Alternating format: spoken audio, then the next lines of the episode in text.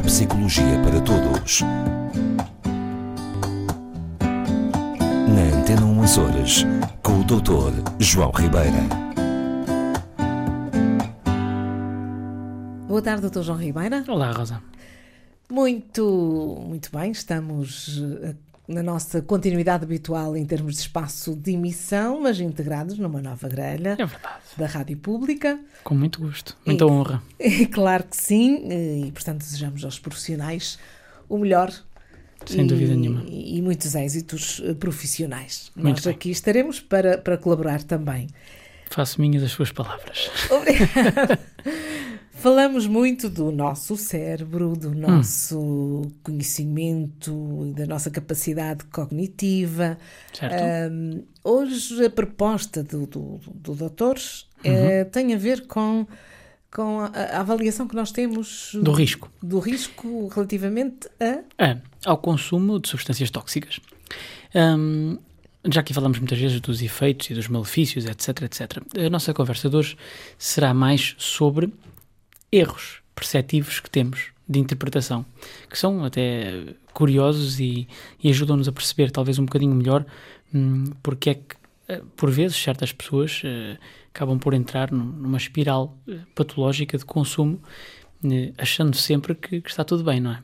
Portanto, e aí estamos a falar do, do consumo de álcool e também de drogas. de drogas. Sim, o, sendo o álcool também ele uma droga, porque também é aditivo, mas Sim. fazemos aqui um, em termos de palavreado, utilizamos o álcool e as drogas, utilizando drogas, eh, Sim. portanto, Isso quer dizer que a pessoa que, que tem estes vícios, ou os Uhum. vários vícios, ela, eh, à partida, não tem noção de que esteja dependente de. isso, isso, é um, isso é um facto. Muitas vezes é, é real e, e julgamos mal o nosso grau de dependência, mas antes disso, mesmo as pessoas que não estão ligadas às substâncias, hum, começa por haver aqui uma, um, um viés, um enviesamento cognitivo muito interessante que é as pessoas, no geral, eh, para o exterior, isto é, para os outros, sobreestimam, isto é, avaliam, em, avaliam por cima o risco de morte por consumo de álcool e drogas. E subavaliam, subjulgam, se quisermos, o risco de morrer, por exemplo, por doenças as chamadas causas comuns de morte. Diabetes, doença coronária, enfim, eh, infarto de miocárdio, AVC, este tipo de coisas, que efetivamente matam muitas pessoas eh, por ano. E o, o, o ser humano comum, do mundo ocidental, evidentemente, e aqui estamos-nos a basear sobretudo em pesquisas feitas no mundo anglo-saxónico, no caso em Inglaterra, nos Estados Unidos, mas eu penso que parte das ideias transmitidas desta investigação se poderiam aplicar perfeitamente ao nosso país. Se não vejamos. Desde logo, estamos sujeitos, não é, a uma constante eh, invasão, vamos dizer assim, um bombardeamento, invasão, não, um bombardeamento de informação eh, sobre os malefícios e bem do, do consumo excessivo do álcool, não é? De qualquer anúncio de qualquer bebida aparece em baixo, beba com moderação, não sei o quê. Eh, Das outras drogas não falemos. Portanto, é, é, enfim, bem, mais uma vez, Há sempre, há considerado sempre uma chamada de atenção. um problema constante, não é? E, portanto, é lógico pensar que isto aumente a nossa percepção de- do risco de, de morrer devido ao consumo de substâncias, quando efetivamente os números de morte por associado ao consumo de, de- de substâncias eh, tóxicas ou psicoativas de qualquer tipo é relativamente baixo comparativamente às tais doenças de que falamos. É? E as pessoas, quer dizer que, no geral, as pessoas não têm essa noção Não, que as ditas portanto, julgam, doenças. exatamente, ou seja, julgam cerca de 16% abaixo o risco de morte eh, por, por, por exemplo, por infarto de miocárdio e, relacionados com diabetes e doenças sistémicas e eh, sobrejulgam em 10%, por exemplo, o risco de morrer por causa do álcool e das drogas. Ora, isto até entendemos, não é? Porque há também, como eu disse, há uma, uma demonização, não é? Esta, esta quase estigmatização da pessoa que consome, da pessoa que é alcoólica, da pessoa que é toxicodependente de alguma forma e, portanto, nós vamos bebendo um bocadinho disto todos os dias e, portanto, quando perguntamos às pessoas eh, qual é o risco que acha de morrer, de alguém morrer deste tipo de problema, é, parece-me, a mim, entendível que a pessoa julgue de uma forma elevada este risco pela- pela- pelas causas menos comuns de morte eh, comparativamente às causas comuns. O que é realmente interessante e que eu É. gostava aqui de trazer é quando falamos de risco pessoal, que aqui a coisa muda de figura. Quer dizer que aqui ninguém corre risco. Ora, está. Portanto, Ou pelo segundo- menos acha que não corre risco. Muito bem, é? ora, segundo esta investigação, e isto divertiu-me de certa forma, é que, como eu disse, no que toca aos outros, nós até sobreestimamos o risco de morte. Quando perguntam, olha, e, e assim, no seu caso, qual é o risco de vir a morrer devido ao consumo de álcool ou outras drogas? E a, resposta é baixíssima. Baixíssima. Achamos que a nós não nos vai acontecer. Portanto, é uma coisa que existe um risco muito grande, até eh, eh, acima da estatística, na nossa avaliação, para os outros, para mim é completamente ilusório, ao contrário.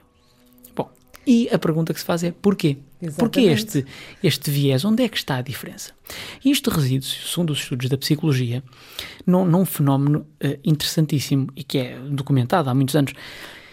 É que nós, quando julgamos as falhas e as fragilidades dos outros, tendemos a achar que são devidas a traços de personalidade. Não é? Eh, eh, Dito de outra forma, se o meu vizinho por acaso é alcoólico, é porque ele é fraco, porque não consegue resistir. E eu não, sou. Eu sou Se- outro vizinho, não é? Ora bem, quando é comigo, se sou eu que tenho um problema qualquer, normalmente é por fatores externos a mim e que eu não controlo. Ai, meu Deus.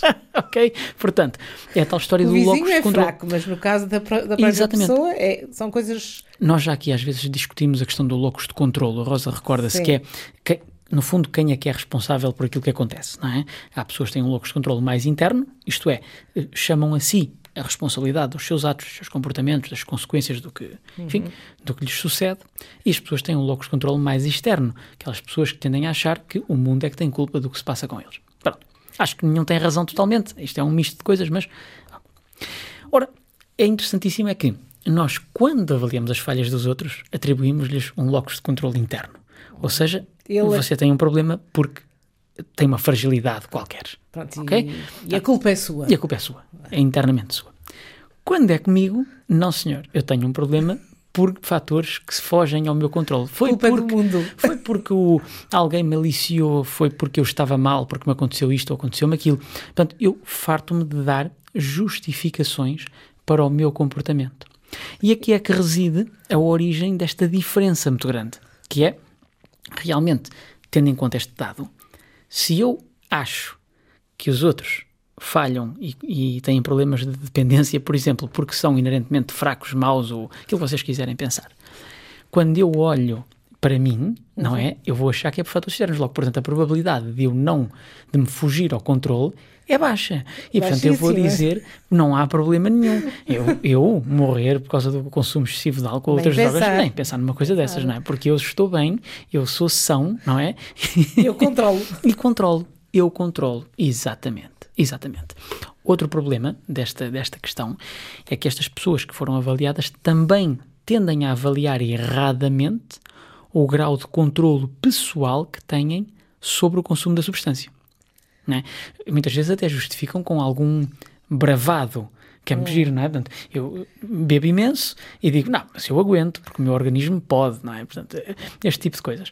E, e, e é isto, portanto, há aqui este dado que nos ajuda um bocadinho a perceber, e, e atenção, isto é importante, em que sentido também? É que, em termos de saúde pública, em termos preventivos, nós temos realmente que apostar. E aqui eu fazia uma chegazinha. Talvez o mais adequado, nós temos que mudar um bocadinho a forma de fazer prevenção primária, não é? Toda esta informação que exige o demonizar das substâncias tóxicas e tal, muitas vezes, e sobretudo no caso dos jovens, torna-as quiçá mais apetecíveis. Há uma estigmatização associada, depois alguns vão experimentar porque dizem sempre que não, isso não é para pensar, nem para, nem para tocar, afastamos-nos das, das coisas, e eu acho que uma, uma proximidade, pelo menos em termos teóricos e de conversa sobre estes temas é muito melhor do que algo que à minha frente não fazes isso, percebe? Aquele tipo de discurso Sim, deste, deste Portanto, género. é preferível, uh, digamos, o diálogo. Sim, obviamente que eu não, não quero com isto dizer que os pais devem permitir aos jovens o consumo de, de certo tipo de substâncias só para que eles possam experimentar à frente deles. Quer dizer, não, não é isto que eu estou a querer dizer. Mas o tal discurso disso é, meu Deus, isso é péssimo, vou nem pensar, à minha frente nunca. Isto muitas vezes tem um efeito uh, paradoxal, um efeito contrário, não é? Um, mas deve-nos dar, deve-nos deixar atentos sobre eh, quando, quando alguém nos diz não, não, eu não há risco nenhum, para mim está tudo bem, pois esta pessoa provavelmente até estará uh, em risco, porque tende a acontecer isto. Quanto mais próximos estamos e quanto mais nos aparece uma pessoa que se justifica dizendo que não há problema nenhum, é porque provavelmente estará numa situação, pelo menos, de consumo excessivo, e não está consciente desse consumo excessivo. Não é? Mas não é fácil também fugir desse, deste beco de. Ah, isso é outra parte, né? depois a pessoa claro. que realmente entra na adição depois tem todos os problemas associados às dependências e, a, e ao difícil que é uh, tirar as pessoas do, do de, enfim, repito-me, da dependência, não é? E fazer a pessoa voltar a um estilo de vida uh, saudável, não é? Mas isso são outros 20, Outras, como se costuma dizer. Pois, mas hoje foi, falámos do vi, viés cognitivo. Viés cognitivo. São, são viés cognitivos e perceptivos de alguma forma. Uh, que, que, existem em todos nós, portanto, uh, são, são vieses hum, que, como outros que temos relativamente à, às espécies, às raças. A, é, é, é, são, são, no fundo, hoje falamos de como a nossa percepção nos pode enganar. Neste caso, a percepção social. Muito bem. Para a semana vamos contar mais coisas. Com certeza. Até para a semana.